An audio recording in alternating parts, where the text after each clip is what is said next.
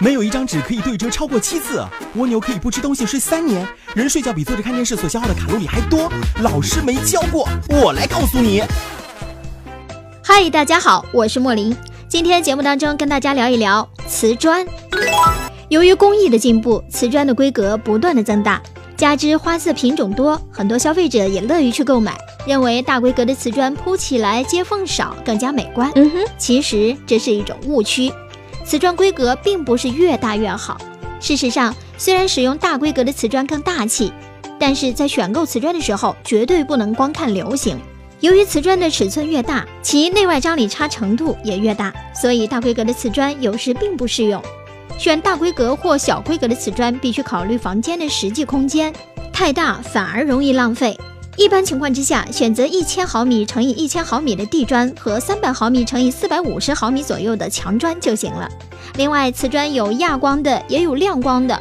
亚光的反光少，亮光的更明亮。在家庭装修选择墙砖的时候，厨房最好选择亮光的，以便于墙壁的清洗，而且也较为明亮。相比较而言，卫生间宜采用亚光的，尤其是选择表层有双层釉的。这样可以减少墙壁上挂水珠的麻烦。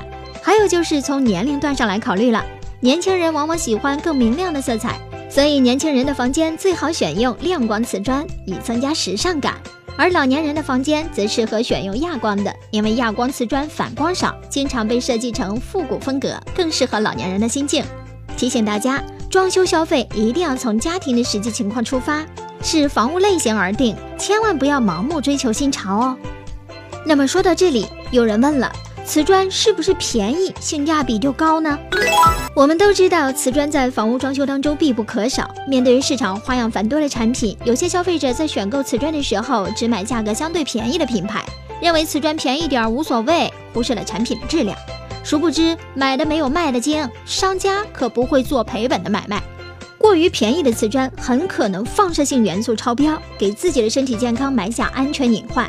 因此，不是瓷砖便宜性价比就高哦。国家质检总局从二零零五年起要求瓷砖产品必须通过国家三 C 强制认证，不能通过三 C 认证的产品禁止生产和销售。国家强制标准要求瓷砖当中放射性元素必须限量，否则影响人体健康。所以在选购瓷砖的时候，应该仔细检查产品包装箱上的商标、名称、规格、数量、厂名、厂址、生产日期和所执行的标准。特别是放射性分类，室内装修一定要选择 A 类。另外还要看产品的色差，拿几块瓷砖拼放在一起，在充足的光线之下仔细查看，色调深浅不一的产品铺贴之后整体效果欠佳。同时敲一下瓷砖。